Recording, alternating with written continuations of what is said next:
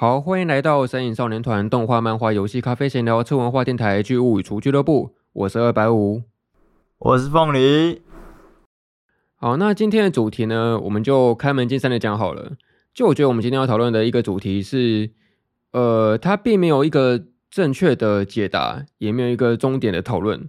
它就是一个一个蛮开放性的主题吧，是关于这个创作到底有没有办法拯救自己的这个主题。呃，之所以会想讨论这个，是因为我最近看了一些作品，然后他们有一个共同点，都是这些作品的作者，他们都会很大程度的把自己的那种内在的情绪啊，或者是一些自己的亲身经历投入到作品里面，而且是很大程度是一种蛮负面、消极情绪的这种投入。然后我就以一种那种后见之明的角度来看的时候，会发现到说，诶，怎么会有一些创作者后来有透过这些作品，好像走出了他们自己。沉溺已久的那种沼泽，或者说泥泞当中爬出来，但有一些作者，他们后来就是反而越陷越深，所以我就会蛮好奇，说到底这种创作的行为能不能够给自己带来救赎这件事情，就蛮想讨论这个主题的。那我们首先就用一个比较广阔性的讨论来开始吧。就你会觉得说，创作这件事情，我们指一个广义的创作好，就不要只是那种传统的艺术创作，可能包括说你可能写一篇脸书贴文啊。或者是你设计一个小小的木小小的木工玩具啊，就我觉得那种创作是各式各样的形式都可以的。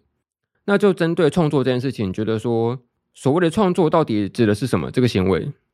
这这个问题好深奥。呃，我觉得创作就是，我我我自己就觉得蛮广义的吧，没有那么的限缩吧。可能写写一小段文字也算吧。没有那么多限制啊！你会说你自己是一个创作者吗？不，不敢，不敢，不敢，不敢，不敢这样讲。对，对，但是你多多少少也会进行一些创作吧？呃，会吧，就是，而且我觉得，就算是我们现在在录这个 podcast，也是某也是某一种程度上面的创作啊。呃，这样讲是没错啊，就是对哦，对，对，这样这样讲也是也对啊。但是我觉得用。要拿就是创作者这个这个词来来形容自己，有点太呃太太害臊了吗？就是呃，而且也会觉得有点，虽然我会觉得创作不是一件很需要限制的事情，可是我又会矛盾的认为创作者是一个可能他是要有点成就，或是他的创作广为人知之类的，才能拿这个东西来称呼自自己或是自居这样子。我觉得这样好矛盾哦。哦，所以你可能理想中的创作者是有一个一个至少会到达一个一定门槛以上的一个位阶的意思，就对了。呃，对对，就大概是那种感觉吧。就不好意思拿这个词来讲自己这样。哦，那我们刚刚共识就是会把创作当成是一个蛮广义的行为嘛，就是他可能就连我们平常日常生活中都会进行很多大大小小的创作。只是这个创作并不一定是以一个我们熟知的作品形式出现。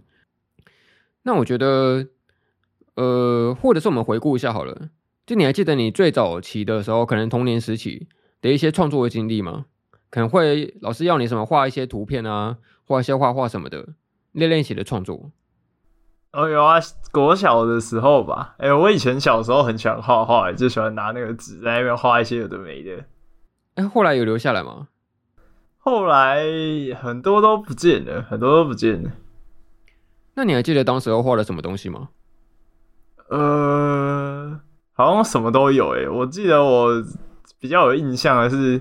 我会拿那种呃，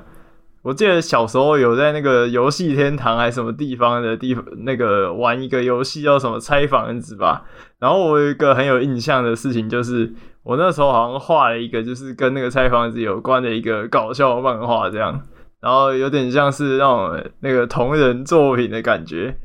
然后，呃，我记得我拿给同学看，然后我朋友也觉得很好笑。但是后来那个东西好像不见了，找不到了。哦，你这样说，我也想起来，我也有类似的经历了。呃，我不知道你们那边那个县市有没有办过一些什么以市为单位的一个城市为单位的画画比赛。就可能会有一种什么类似试刊的这种杂志啊，然后可能上面会有一些小学小学生的投稿，然后你可能画了一些四个漫画去参加比赛这样子，然后得奖的话就会看上去这样，有那种东西吗？有有类似的，有类似的。对对对，我小时候有曾经投稿过一次，而且我还记得我那时候画的是一个四格漫画，然后是跟那个哆啦 A 梦有关的。就哆啦 A 梦，它不是两只手都圆圆的吗？呃，我记得晚上都画一个四格漫画，就是说大雄刚才玩猜拳，然后大雄觉得说哆啦 A 梦一定会出石头嘛，因为他的手是圆圆的，就大雄要出一个布，然后就让哆啦 A 梦在最后一个出出剪刀这样子，然后这一个大逆转，然后这一个小小的四格漫画这样，就拿去投稿。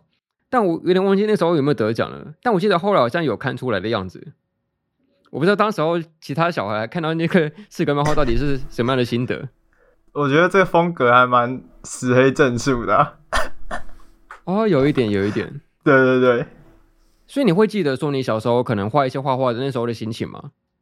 呃，会啊，就是很开心吧，就没有没有想太多，然后就只画自己想画的东西，然后也不会就是。有什么比较的心情吧？可能再大一点就会觉有那种比较的心情，然后可能就会画得不开心，因为可能就会觉得啊，别人都画得比较好啊，我就画这种什么什么火柴人之类的，感觉很废之类的，就开始比较之后，就渐渐不想去做这件事情啊。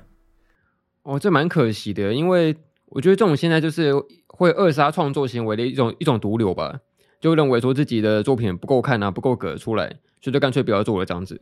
对啊，对啊，就的确长大之后的创作，相对于小时候会多了那种很多别人的顾忌吧，对于别人的那种猜疑心啊，觉得这样是不是不够好啊，画出去会不会丢脸什么的，然后就不想发挥以前那种很多才多姿的想象力这件事情。那你会觉得说，我们为什么要创作啊？就是创作这件事情，我们像我们刚刚说的，它可能会到后来演变成了一种很在意别人眼光的事情，那可能相对来说会有一些蛮痛苦的经历吧。然后你可能创作出来又不一定能够画出自己最想要达成的那个目标跟模样。那到底我们为什么要创作？就可以表达自己的一些想法吧。就如果是一般的，呃，在现实里面，就如果要去跟别人表达自己的想法，就就算是很熟识的人，可能家人或是朋友，其实还是很困难的吧。就真的要跟别人去表达自己的想法的时候，可是我觉得用创作当做包装的，呃，一旦用创作当当做包装，就这件事情会变得比较简单一点，而且也比较呃委婉一点吧，不会那么直接。哦，我自己会觉得说，创作它其实是一种蛮吃力不讨好的行为吧，因为你在创作期间，你一定是否定的时间会比肯定的时间还要多。就是自自我否定会比自我肯定还要多，对，就很少会有创作者能够一下笔或者是一弹个钢琴，马上就能够完成自己那个完全体的作品了吧？应该很难吧？就多多数时候你会挑很多毛病啊，就觉得这边有瑕疵啊，这边写的不够好啊，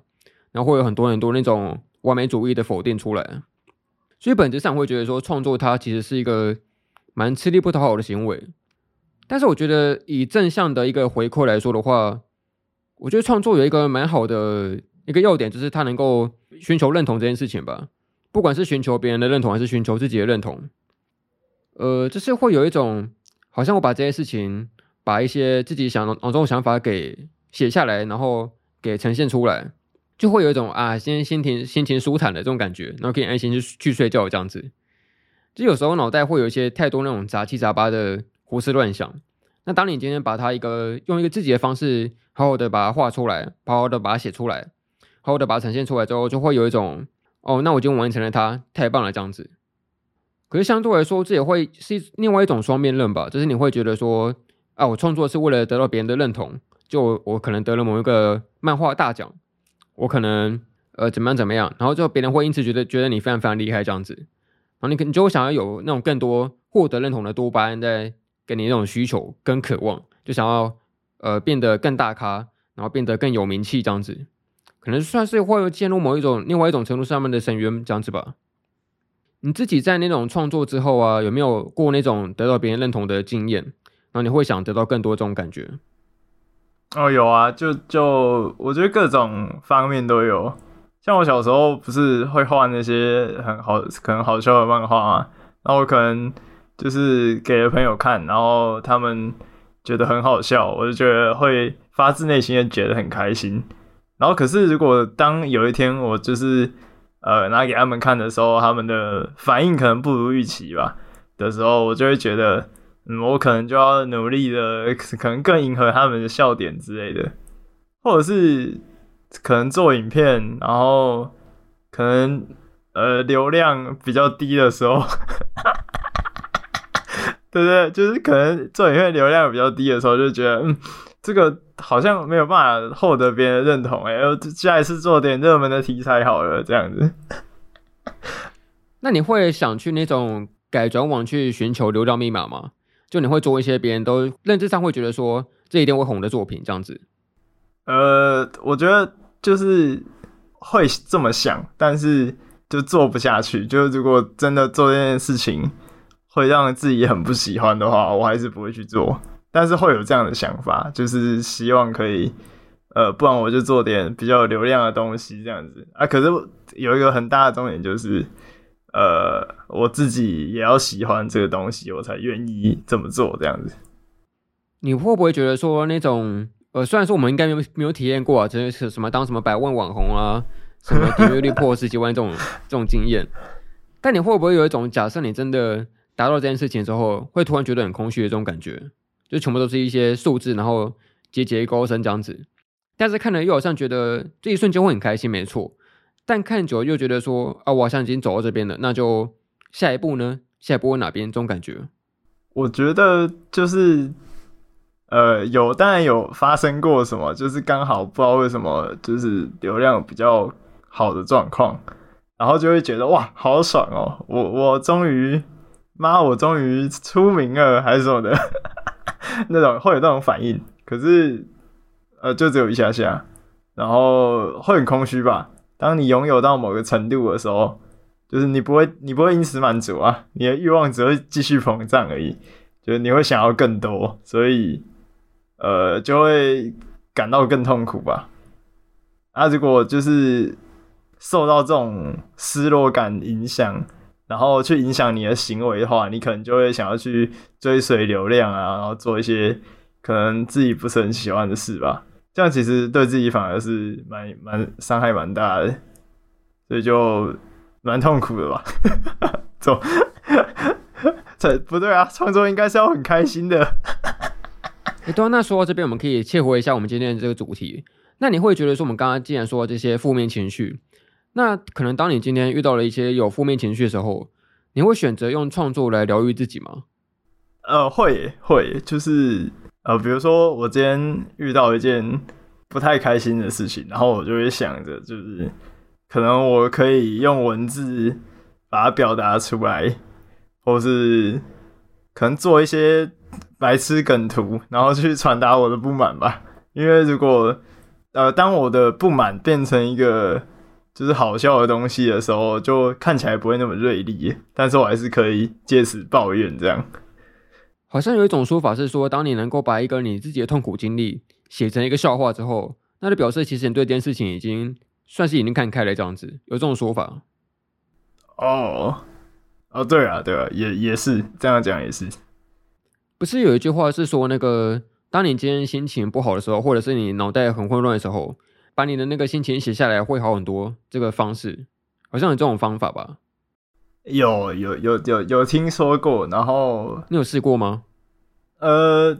有，我有试过，就有一阵子就是可能要考要考学测的时候吧，那个那时候压力比较大，然后我的朋友就教我写日记，这样就确实就是真的把自己的不满跟情绪写出来之后，会比较舒坦一点。就是比起都一直闷着这样，那个东西你现在敢回去看吗？敢啊，那个还在，那个还在，哦、那个、啊、那个不像那个不像小时候的漫画一样，那那个还在。哦，所以你没有把它当成黑历史就对了。呃，我觉得还好诶，就是因为那是很大的时候写的东西耶，就是那个时候是考考学测，那那时候高三写的东西，其实没有很。很让人受不了的内容，就还好还好，心智已经成熟了。对，哦，我觉得写下来一个好处吧，就有时候你会想太多的时候，会反而会迷失自己的感觉吗？这不是有句话说什么“旁观者清”吗？就当你今天把这些事情写下来，好像就能够以一种第三人称视角来看自己所纠结的这些东西吧的感觉。嗯，那就回到正题吧。你会觉得说，像我们刚才讲的，他有一些能够透透过创作疗愈的方式，那你真的会觉得说，创作这件事情有有办法拯救自己吗？就拯救它是一个蛮高大上的词汇，就可能你有一段时间非常非常的低沉，非常的消极，那你透过创作这件事情让自己爬起来，这种事情是有可能发生的吗？我觉得有有可能吧，就是。如果被击倒的话，就是可能被被什么挫折击倒的话，就我觉得那个当下是会很无助的吧。然后如果在那个时候不做点事的话，其实就只会更惨而已，就是只会原地踏步。可是如果当那个时候可以做点创作，然后呃表达一下自己的想法的话，说不定就能振作起来了。我是这样觉得。哦，OK，那我们今天主要会透过三个创作者的角度，然后来讨论这个主题。就他们有一个共同点，都是像我刚刚前面说的，他们都是会把那种很多自我情绪投入到作品里面的创作者。啊，首先第一个，第一个我想介绍的一个作者，他是一个漫画家。呃，六我念起来应该是 Nagata Kabi，中文翻译叫永田卡比。他有一个蛮有名的。算是出道作也是成名作的一个作品，叫做那个我可以被拥抱吗？因为太过寂寞了，而叫了蕾丝边应招，是一个蛮直接的一个标题哦。你有看过他的漫画或是他的作品吗？哎、欸，没有，没有，没有。嗯，哎、欸，我记得，因为他最早出名是因为他把那个他的漫画 po 在那个网站叫什么 P I X V I 那个怎么念？你说 Pixby 吗？哦，Big Pixby，对对对，他把他漫画 po 在那边，然后就因此而爆红了这样子。哎，我觉得这个漫画家蛮有趣的点是，一般来说我们可能要了解一些创作者，通常都都是了先看一下他那个维基百科嘛，看那些他有没有什么一些身世经历啊，或者是他们一些访谈的一些文章或是介绍这样子。但这个作者完全不需要，因为他基本上是一个直接纪实的方式，直接把自己的亲身经历全部写成作品的一个创作者。所以你要认识他，基本上不用看什么维基百科，他的作品本身就是一种自我介绍了，就蛮特别的。然后我们要说这个永田卡比这个漫画家，应该也是呃，我是说也想讨论今天这个主题的一个最大的因素吧。因为我们刚刚讨论说那个创作能不能拯救自己这件事情，呃，我觉得这个创作者他某方面来说还不能说一定，但是他可能到目前为止算是给了一个偏向负面的一个例子吧。因为他自己就是他觉得自己除了做漫画家以外，就已经没有其他路可以走了这样子。然后他也把自己很多的亲身经历画成漫画。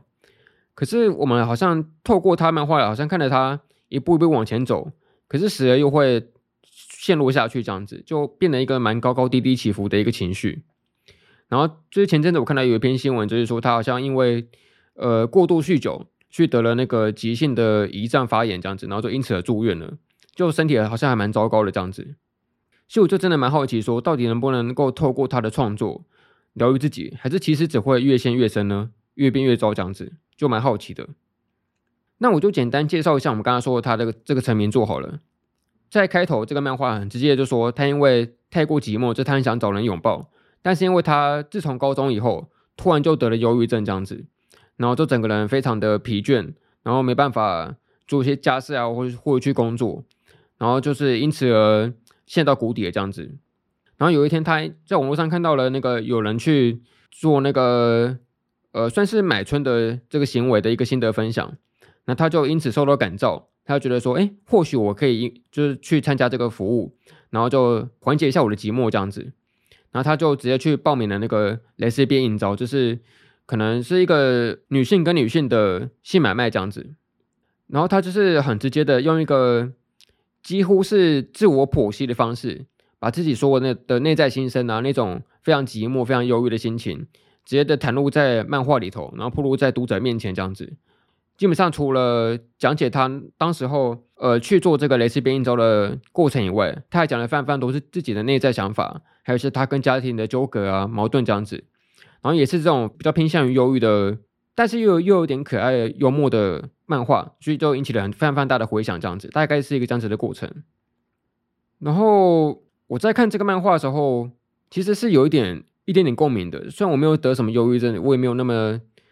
呃，相比于他那么负面的情绪，可是，在看的时候，多少会有一种每个人多少都会有寂寞的这种共鸣感吧，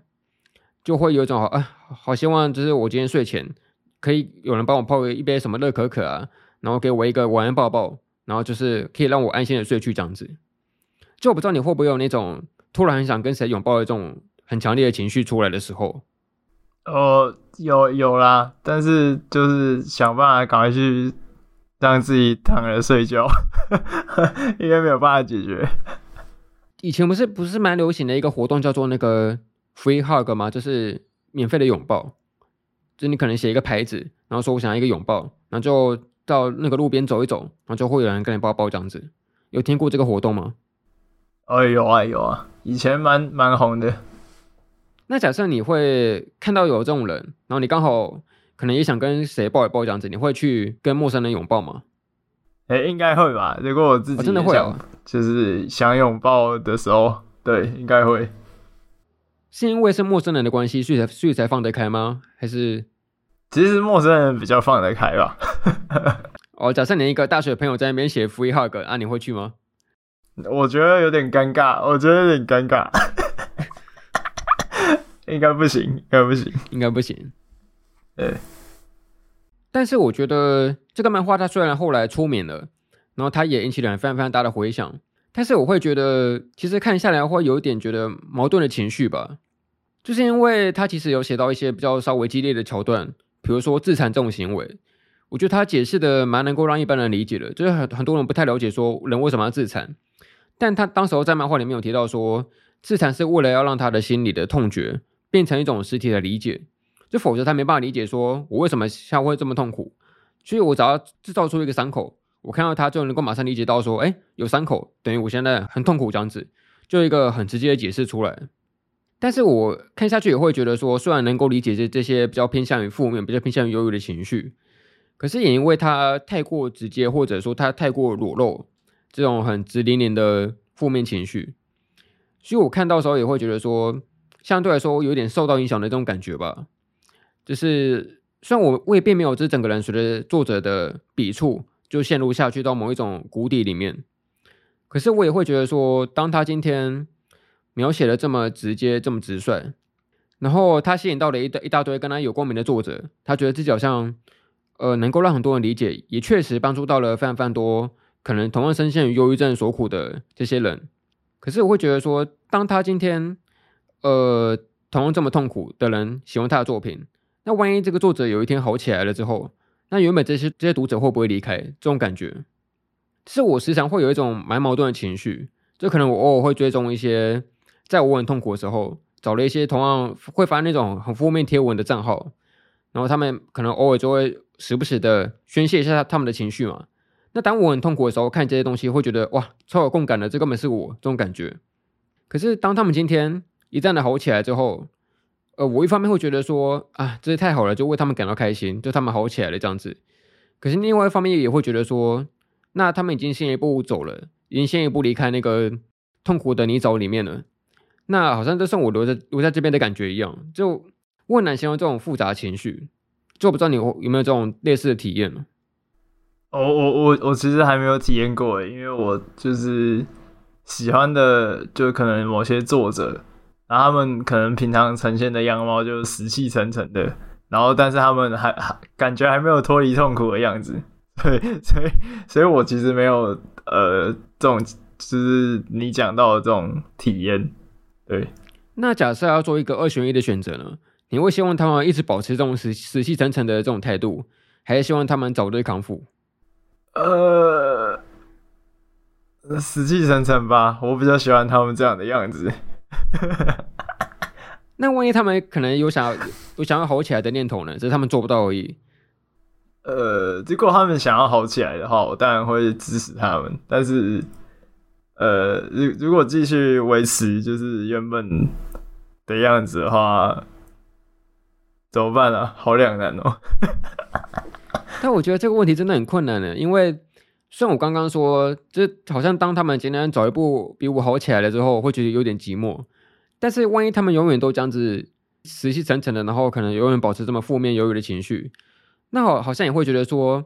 看得有点于心不忍的感觉吧。尤其是当他们有一些更过于激烈的行动之后，会更加担心这样子。所以这也是我看这些呃永田卡比一些作品的时候，蛮会有一种替他感到担心的情绪吧。像我刚刚前面说的，他可能后来因为过度酗酒去住院了，或者是他可能其实好了起来之后又马上倒回去，然后又陷回去那个忧郁的氛围里面。就因为这个作者他把他的自己自身的经历跟他的作品连接的太过紧密了。所以我我很难够把这些作品跟作者本人抽离开来看，就会看好像在看一种他的近况报告的感觉吧。就尤其是他的的那个漫画开始连载之后，好像每一篇每一回的更新都会包括他说后来的的一些近况跟他的一些日常生活琐事。就他真的会把很多那种呃他自己的亲身经历写进漫画里面。所以我越看会越觉得说，呃，替他感到担心这种感觉吧。就啊，希望他能够。好好的生活，好好的活下去。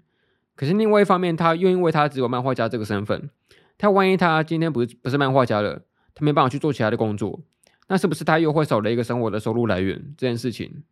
所以我觉得这又是另外一个蛮两难矛盾的点。因为他今天，呃，可能这样讲不太好，但是直接的说明的话，就是他的确是以他的一些忧郁的创作故事写成作品，然后再拿出来贩卖嘛。他有一些商业的盈利活动这样子，那或许或多或少会买他作品的人，也都是一些有所共感的一些读者。那万一他当他今天好起来之后，他没办法再以这些负面情绪画成他的漫画，那他的下一步该怎么走？这也不得而知。对啊，所以我也觉得这是一个，嗯，另外一个相对很矛盾的点吧。因为假设你是相反来讲，你是卖一些开心情绪的作品，你可能画什么搞笑漫画。那好像就不会变得那么复杂跟两两难了吧？就你可以搞笑，然后就是你生活的都很开心这样子，好像说没什么问题。可是今天相反过来，你当你今天卖了一个很忧郁的故事，那好像就是你要以这些东西来盈利为生，那你又不能够让自己脱离出来，因为你就断了这个生路，那就变得非常非常的困难这样子。然后这个作者他在后来就是刚刚说那个呃蕾丝边朝记这个漫画之后。他后来还有写另外一本新的漫画作品，叫做《一人交换日记》。就顾名思义，他就是自己跟自己写的交换日日记这样子，就是自己跟自己对话。然后里面我觉得有一些蛮有意思的特点，就是其实他在画第一本漫画的时候，他并没有让自己的家人知道说，呃，他有在画这个漫画的这个行为这件事情。但是当他进入到第二本漫画的连载之后，他后来就嗯，还是逼不得已的让他家人知道这件事情。然后他其实一直很渴望自己家人能够认同他的行为，因为他自从忧郁症之后，其实很难够在呃做什么比较有算是对社会有贡献的事情嘛，他自己认为的，所以他觉得能够创作漫画已经是一个非常非常大的一个成就了，非常大的一个进步了。可他的家人就是还是没办法接受这件事情，就让他有点算是崩溃这个情绪吧。然后里面他对于忧郁症有一个我觉得蛮精准的形容。他说：“呃，忧郁症很像是一个破掉的瓶子，然后可能当今天从上面倒下来很多很多很多的幸福，但是因为这个瓶子已经碎裂了，所以不管你怎么给他幸福，他都永远接受不住，他会从下底下流失出去这样子，他才会一直保持这种非常非常忧郁跟负面的情绪这样子。然后在这个漫画里面，他其实也有提到说，呃，他会自己海巡他自己的自己的名字在网络上面，他可能会看大家对他的评价。”可能不管是好的还是坏的，不管是正面还是负面的，他都一一去看这这些别人的心得跟感想这样子。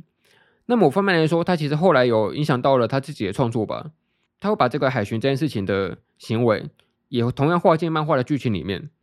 所以这件事情就让好像他的漫画跟他读者是同步在创作的，算是一种互相影响之后的结果嘛。所以我觉得某方面来说，这个作品。就是他的漫画，其实到后来会有一种好像看不到一个终点的感觉。就一般的虚构作品，它通常都会有一个很正式的结局。只要作者身体健康有画下去的话，然后不要复健的话，通常都会有一个正式的结局。可是这个作品，因为它是以他自己的作者亲身经历为起点的，所以好像作者活到什么时候，他就会继续画下去的感觉。他并没有一个最终最终的一个结局出来。所以会让读者在读的时候会有一种好像很迷失方向感的这种焦虑的心情出现吧。然后也因为说，呃，作者他其实一直把漫画视为他的救命绳索，所以好像一方面会希望他能够好起来，但二方面又希望他这个漫画家能够继续画下去，我们才有更多作品能看。这也是另外一个蛮两难的一个问题，这到底他要不要放弃他的漫画，能走向一个看似比较正常的人生，还是要继续下去以漫画为救赎，然后就紧紧抓着这个绳索，尽管他可能。要断不断的，他他可能藕断丝连，但依然要紧紧抓着这个漫画的救命绳索，然后继续走下去这样子。所以总结来说，就我之所以会对创作能够拯救自己这件事情有所疑虑，也是因为我看了这个作者的作品之后，会觉得说他好像一直游走在那种能够好起来，想鼓励自己，透过漫画的创作跟自己打气说，呃，我能够好好的站起来，我能够好好的适应社会，我能够好好的活下去。可是二来，他这种创作的行为其实并没有直接的让自己真正的成长嘛。的确，可能在某些时间是有所说服力的。可是因为人的惯性就是会常常依赖自己过去的一些行动、一些过去的习惯，就会可能会让自己呃让一些比较偏向于负面的习惯延续下去，然后变成自己后来生后来的生活这样子。所以他好像就没办法去以一种更加专业的协助。可能像是类似于心理智商的这些专业的帮助，来让自己的好转。他依靠的是一种创作行为，是一种自我鼓励、自我打气，同时也是一种自我宣泄。所以这就会让我觉得说，创作这件事情，某方面来说，当他跟读者、跟自己、跟作品联系的太过紧密的时候，其实是蛮危险的一件事情吧。就你会写了一些很负面的宣泄之后，看着看着。好像也会觉得更加难过这种感觉，所以这这算是我第一个对于创作能够拯救自己的一个疑惑跟迷失吧。嗯，好了，那大概是这样子。那换你吧，介绍一下你这个今天要讲的第二个作者。好好，你刚刚这个论述好完整，有压力有点大。OK，那我今天要分享的这个作者，他叫子柯米子，然后他是。一位原本在推特画，他在他的推特有画很多的那种小插图跟小动画，然后是以那种很可爱的画风画的这样子。然后，但是他的作品常常都会呈现出一种呃忧郁的感觉，然后呈现出那种多少表达一点，就是可能就是渴望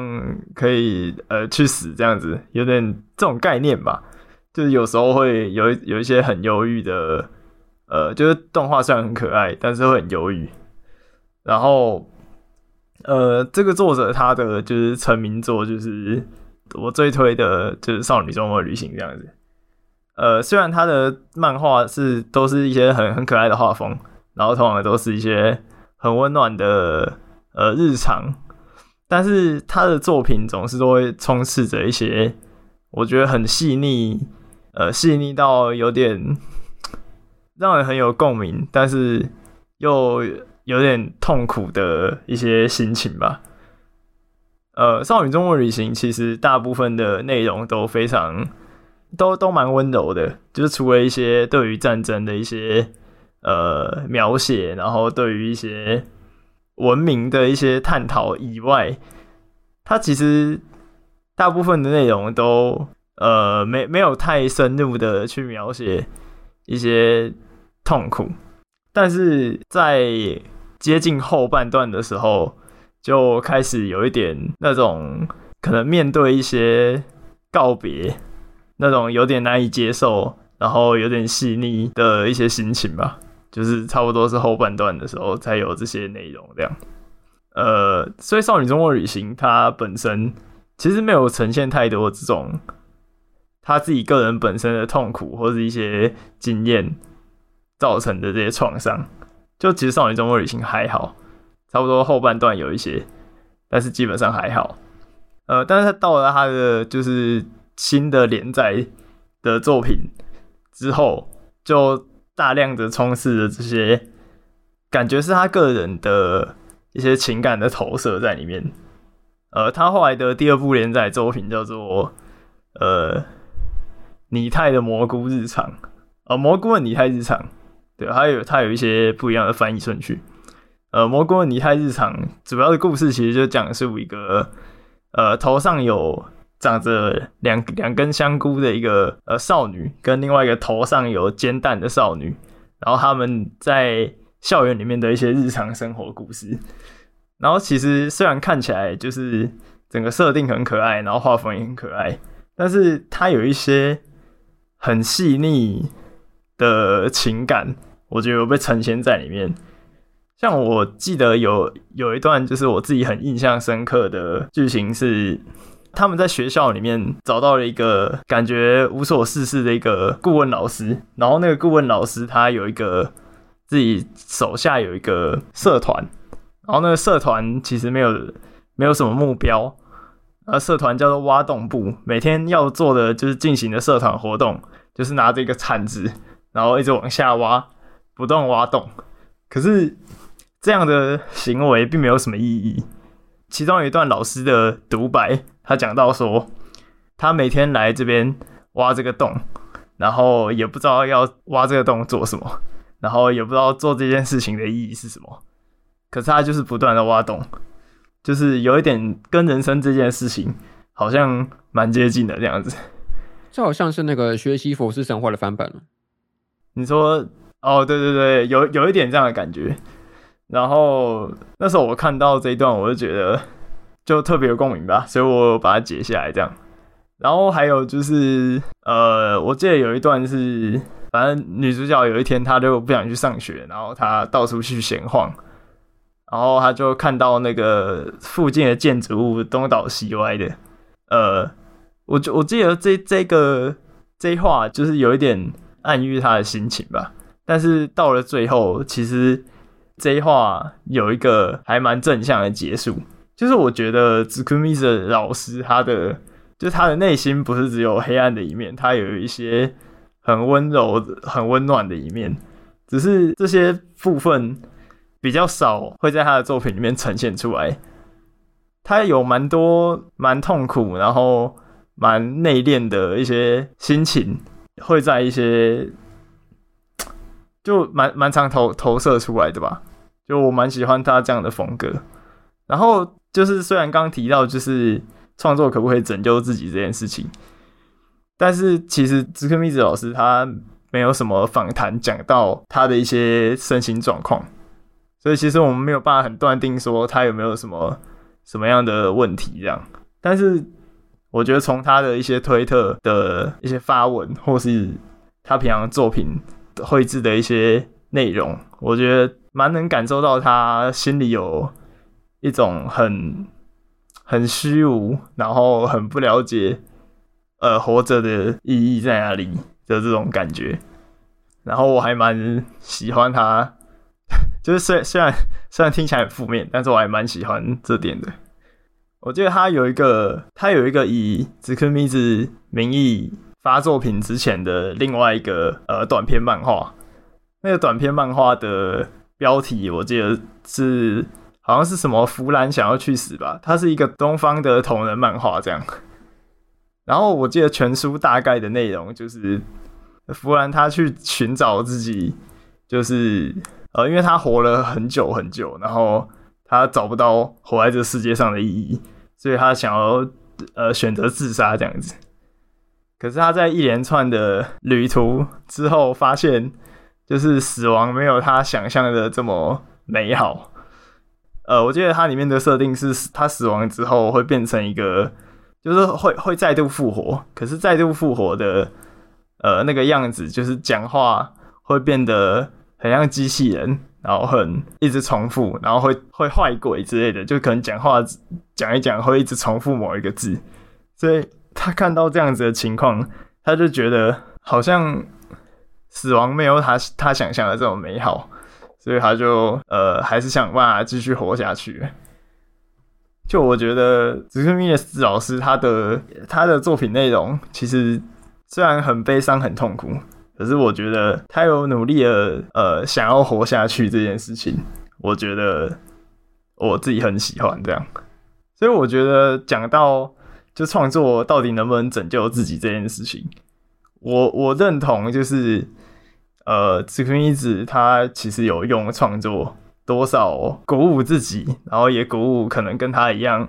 不了解世界的意义，然后不晓不了解活着是为了什么的这些读者吧。我认为他有他有用创作拯救到自己跟其他跟他类似的人，这样。所以，我们刚刚我可能在前面把一些什么创作的一些负面的情绪说的好像不太好，就好像会因此陷入到深渊的泥沼里面。可是，我同样也觉得说，像你刚才讲的，有时候这这些创作的这些作品，尽管它负面，尽管它消极，可是它同样能够，或者说甚至能够拯救到一些可能同样在这种情绪里面找不到共感的人的一些共鸣吧。尤其是当有一些人，并不是所有人都会创作这这些漫画作品。创作这些文学作品，创作这些音乐跟影视作品，其实有些人他们通常过了一般生活，但是他们有同样有一些很负面的情绪，不知道该如何抒发，然后他可能没办法跟一些朋友讲，因为他们都过得很开心，可没办法跟家人诉说，因为他们常常会否定自己，就有他有一些太多那种复杂情绪没办法诉说的时候，他只能到网络上或者到一些作品里面去寻求认同，去寻求共鸣。那我觉得我们刚刚提的这些作品都提供了一个。蛮好的一个东西出来吧，就是它能够让大家大家发现到说，原来我不是孤单的这样子，就也有人会跟我有同样的情绪出出来这样子，就是一个我觉得他这些作品起到了一个蛮好的作用这样子。然后我虽然没有看那个吉克米兹老师的其他的漫画作品，我就看《少女周末旅行》的动画，可是我觉得他这个作品同样也是一种呃在末日的环境当中，然后。好像很难够寻求到一种真正终点的一种感受出来吧？可能像以往的一些王道作品，像什么海贼王，他就是冥想要成为海贼，要找到那个大秘宝；火影忍者就是要成为火影，他说有一个非常非常明确的目标。可是少女周末旅行，它是一个在末世的环境里面，他们没有其他的目标，他们又没办法找到一个真正的终点或理想像，他只能够继续活下去，就如此而已。然后甚至没办法体认到说自己到底生存到这边是为了什么事情，就是单纯的吃喝。单纯的找食物，单纯的找物资，然后呢，就好像继续走下去，会越走越没有一种意义跟虚无的感受出来吧。可是我同样也觉得说，他在里面有非常多那种稍微有可爱又正向的一种情绪出来吧。就是当他们今天感到无聊的时候，可以做一些有创造力的游戏跟活动出来，可以打闹，然后可以去泡温泉，然后可以在雨声中创作音乐。都会有一种，即使这种日常生活非常的虚无，非常的无意义，但同样可以在其中找找到一些乐趣的这种氛围出来，我觉得是蛮好的。好了，那今天的最后讨论到最后一个我们要谈的创作者，他应该也是我们今天三个讲的作者里面最有名的一个，是这个鼎鼎大名的安野秀明，他也是动画历史上一个非常具有代表性的动画作品《新世纪福音战士》的导演跟监督。呃，你好像没有把那个 EVA 看完吗？啊、还在看，还在看。对，那这是我最近因为那个《福音战士》它的新剧场版的最后一部中，然后在台湾上映了，然后我去趁着它下档前去看一下。然后看完之后，我又陆续因为对这个人实在太过好奇了，就我看他的那个两部纪录片这样子。那之所以会提安野秀明跟 Ava，是因为呃，就只要你对这个创作者跟这个作品。有一定程程度上面的了解之后，你就会知道说，其实安野秀明他把自己很多内在的自己个人的性格投射到 Ava 的主要角色当中，就基本上那个主要的角色像电真士啊、林波林啊，然后那个明日香，或者是那个叫谁啊？葛城美里。啊，对，葛城美里，就这些角色，他们都好像各自代表着安野秀明心中的某某一部分的性格，这种感觉，他好像把自自己的。人格切分出去，然后分配到每个角色身上。那他们都各自有一些那种渴望爱，然后有所缺陷的情绪当中。然后有时候也是蛮消极跟负面的。然后我就看了一些安野秀明的一些纪录片。我我我提两个蛮有趣的，一个是他在一九九九年，就好像是算是二十四年前吧。他有一个纪录片，就是他那时候刚把那个 AVA 的旧的 TV 版给做完了，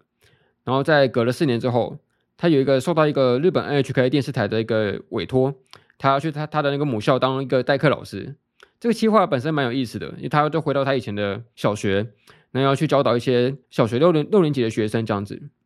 然后那时候很有趣的地方是，安野秀明在正式上课之前，他就给这些学生出了一个作业，就是他要他们这些这些小朋友在还没有见到他本人之前，用想象的方式给他画一个画像出来。就是这是一个蛮莫名其妙的作业，因为他基本上完全没有看过安野秀明长什么样子，他就要把它画出来。但我觉得这个作业蛮有趣的地方是，它能够让小学生体验到一种感受是，呃，我们想象中的人的形象跟真实看到的形象会有一些落差出来。那我觉得这些想象跟现实看到的落差，就是一个因为很有趣的一个距离感吧。就我可能今天想象的凤梨，跟我真实看到的凤梨，可能假设我们今天永远是一个。网络上，呃，只会聊天，然后素昧谋生的一个情况的话，那或许当我们今天，嗯、呃，真实看到彼此的模样的时候，也会有一种蛮大的惊奇跟落差感出来吧。所以我觉得这个作业蛮有意思的。然后他后来就是正式上课之后，他也带这些小朋友去实际体验做动画，就可能透过画一些简单的圆那个圆圈的线条，然后呃几张复写纸叠上去，然后它就变成了一个摄影的画面出来，这样子。然后里面安野他提提到一个概念是说，他觉得，呃，能够把心中所想的画面给画出来，就是最好的动画。就他一直很执着于想象这件事情，他不希望给小学生太多的正确答案，然后就因此扼杀他们扼杀他们的想象力这样子。然后他后来还出了一个也很有趣的作业，他就直接带这些小学生给他们分组，然后他的分组很有意思，他取名叫做那个，可能第一组就叫初号机啊，第二组就是二号机。第三组叫三号机这样子，就直接以那个 A 法的命名方式去分组这样，然后就带这些小组别去那个安野秀明他的家里面，然后要他们去想象安野秀明的童年，想象安野秀明的十二岁是什么样的样子，然后最后做出一个报告出来这样。这也是一个蛮莫名其妙的报告，因为就是你是谁啊？为什么我要去了了解你的童年？那没办法，你是安野秀明，所以我只能够去了解你这样子。这些小学小学生就真的拿一个摄影机。去那个访问安野秀明他的父母，然后问他说：“请问一下安野老师，安野先生，他小时候是什么样子的？然后他以前有做过什么事情？然后就这样子慢慢做采访，这样，或者是访问一些一些他的小学同学啊，去一些他小学的时候常常去的地方，这样子，然后要这些小学生，呃，以这些素材去想象，去建构出安野秀明的童年长什么样子，然后这些童年的想象出来的童年，跟安野秀明真实的童年一定也会有有所不同。”但是他觉得没关系，因为这是别人认为的自己跟自己认为的自己，这是一个蛮落差蛮大的一个概念。这也是一个我觉得很多时候人际关系上会遇到的苦恼吧。就你自己认为的自己跟别人认为的自己是有所不同的这件事情。我们之前不是讨论过一个题目是那个他人及地狱那一集吗？啊，对，反正就是很多时候我们会觉得说。会太过在意别人的看法，我们会害怕被别人讨厌。我觉得很多程度上也是因为我们没办法自己客观评定自己的这种感觉吧。就假设我们能够自我肯定的话，就觉得说，哎，我今天超瘦，长得像金城武，我不需要别人来否定我怎么样的，那其实就没什么问题了。可就是因为我知道我我其实并不是金城武那么帅啊，我其实长得就是这个模样。那或许有些人觉得我丑，有些人觉得我普通，有些人觉得我帅。那有时候我们就特别去在意那些。觉得自己很丑的那些人的评断跟那个心得这样子，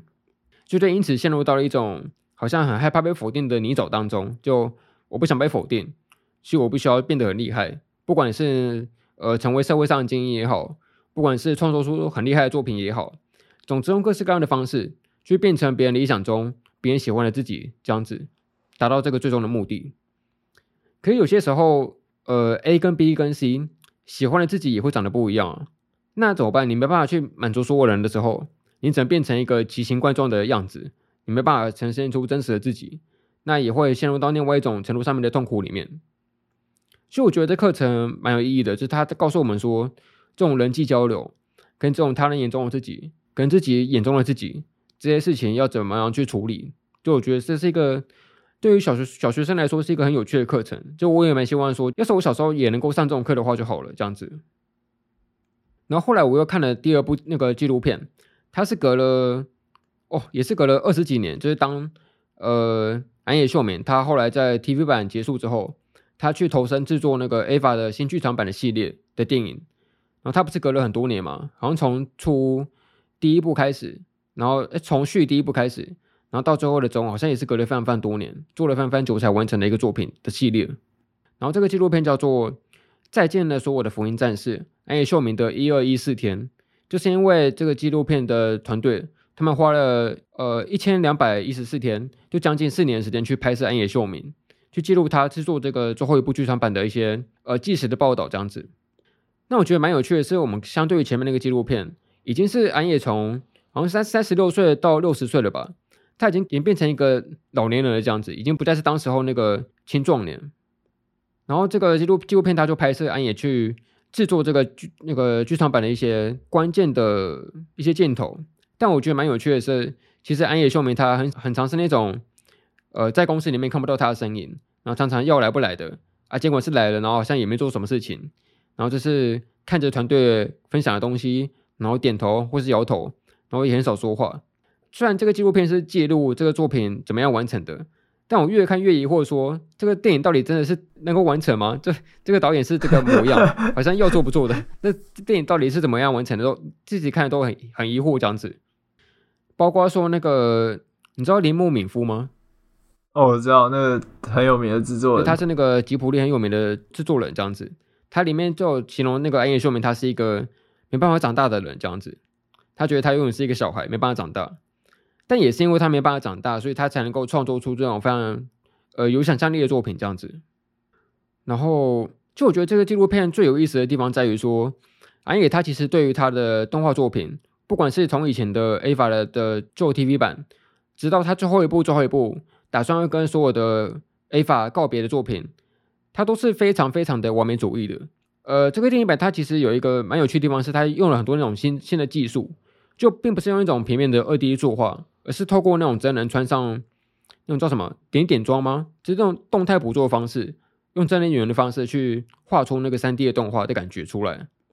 然后他有一次就希望找出一种非常特别的摄影角度，所以他就要求那些拍摄人员重复、重复的反复演练同一个场景，然后拍非常非常多次，就为了找到一个非常他满意的那种摄影角度出来这样子。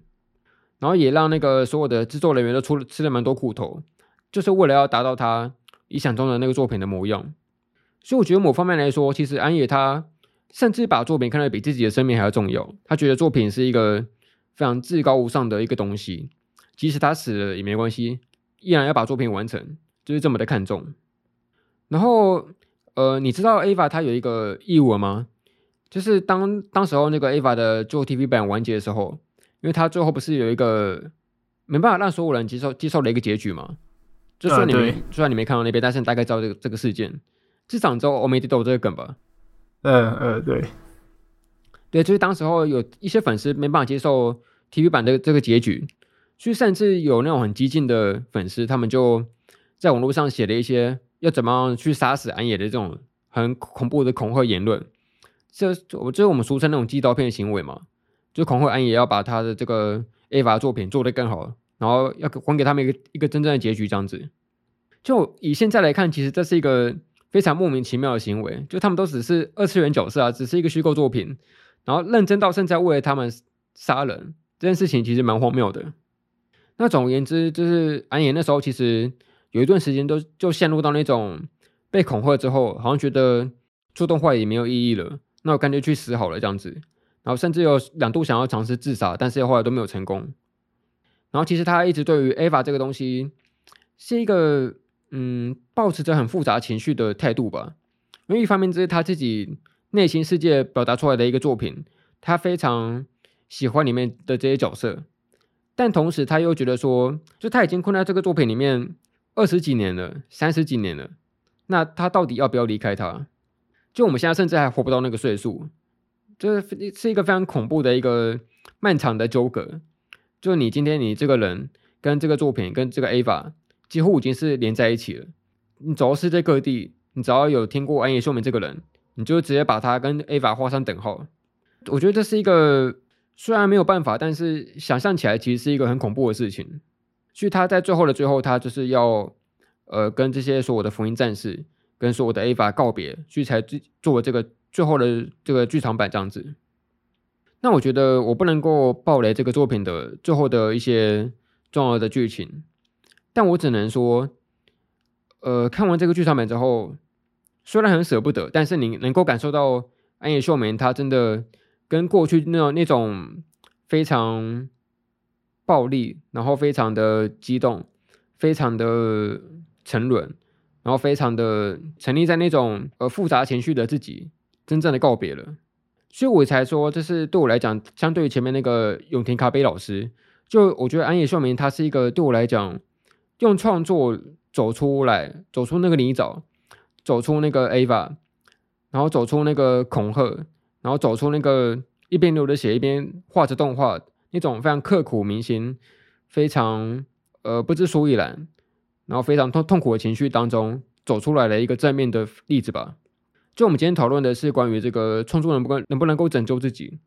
就我觉得安野秀明他对我来说是一个相对于前面我可能提出了一些负面的看法。我觉得他是一个对我来说是有可能、有可能的事情，这样子，因为他真的画完了这个 Ava，结束了这个作品之后，他才从那个困境之中走出来。所以回到我们一开始的讨论吧，就是关于为什么要创作这件事情。其实，在我们刚刚说的那个纪录片里面，呃，制作团队他们在最后有提问安野秀明这个问题，然后那时候安野他就说，因为除了画动画这件事情以外，他没办法做其他事情了。他对社会已经没有其他贡献可做了，所以他只能够，呃，这么拼命的做他自己想要完成的事情，这样子。就我觉得，整整二十几年来，他背负太多太多东西，就是为了自己，为了观众，然后为了这些 Eva 角色，他会有一种好像必须要完成作品的责任在里头。就我觉得这是一个蛮有意思的事情，因为当我们今天创作一个东西、一个作品、一个一个故事，很多时候我们只是一个出于喜欢，然后出于那种。想创作的动机，想把这个世界观给画出来，想跟这些角色见面，想完成他们的故事，就有时候只是一个简单的理由就开始了这个创作。可是当你今天这个作品连载了十几二十年，就你对于这个作品最初的看法已经完全不同了，你会有有一种想要把它完结的一个责任感在身上。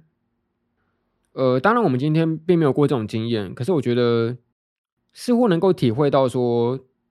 当我们今天能够把这个作品给结束掉，然后我就跟他说再再见之后，自己或许能能够真的得到一些成长，也说不定。呃，我以前曾经有写过一些算是同人的小说吗？就是一些把动画角色，然后以二创的方式写一些小小说剧剧情这样子。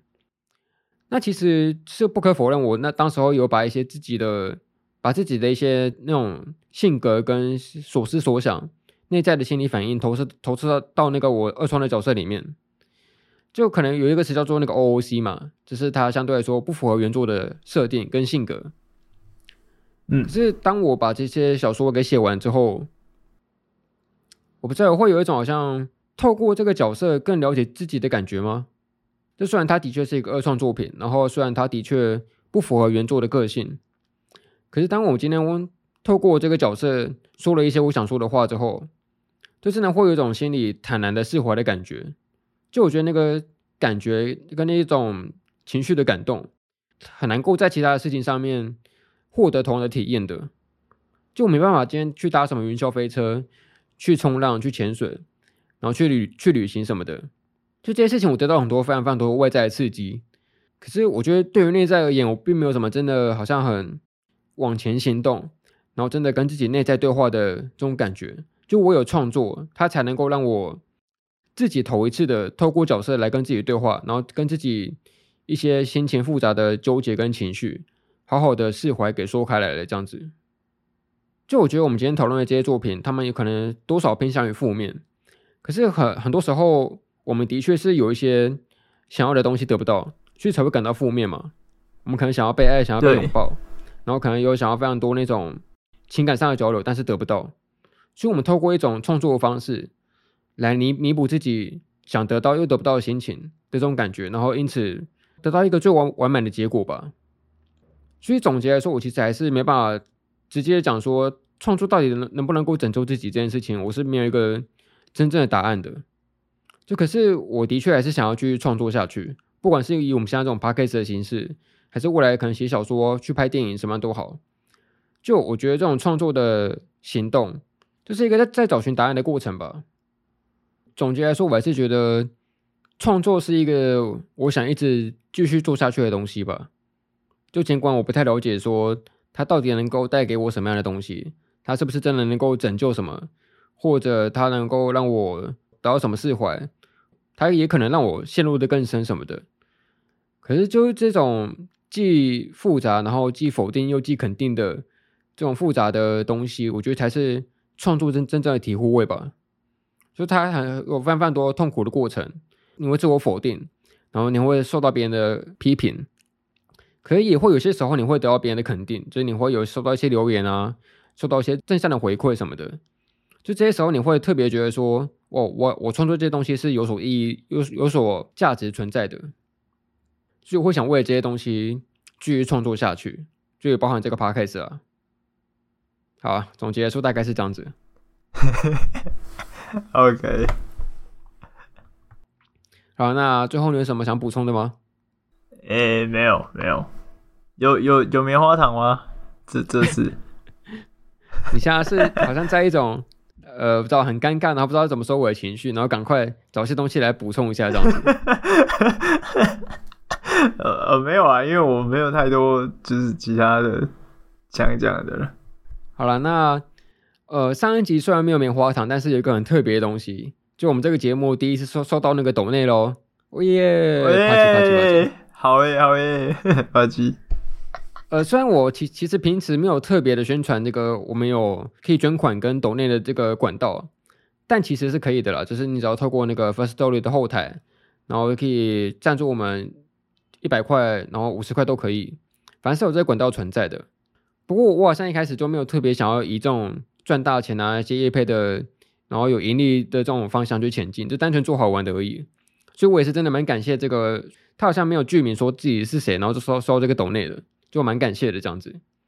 就这也是一个能够支撑我们继续创作下去的一个动力吧。就不管金额是多少，就非常非常的谢谢大家这样子。就想说这种。在闲聊跟干话节目，竟然会有人想投钱呢，蛮不可思议的。你为什么每次都要就是那个有点反击那个回馈我们的人呢？我记得你上一次还有一次讲说什么，呃哦，我在这边推作品，居然有人去看。我们还要自嘲一下而已了，这真真的很感谢的。OK，很好笑。好啊，那我们今天就做个收尾吧。今天已经是。正式播出来的时候已经是年假最后一天了，大家赶快收心去上班吧。好，那我要念收尾哦。好啊，感谢您收听《神隐少年团》动画、漫画、游戏、咖啡、闲聊、次文化电台及物语俱乐部。我是凤梨，我是二百五，我们下次再见，拜拜，拜拜。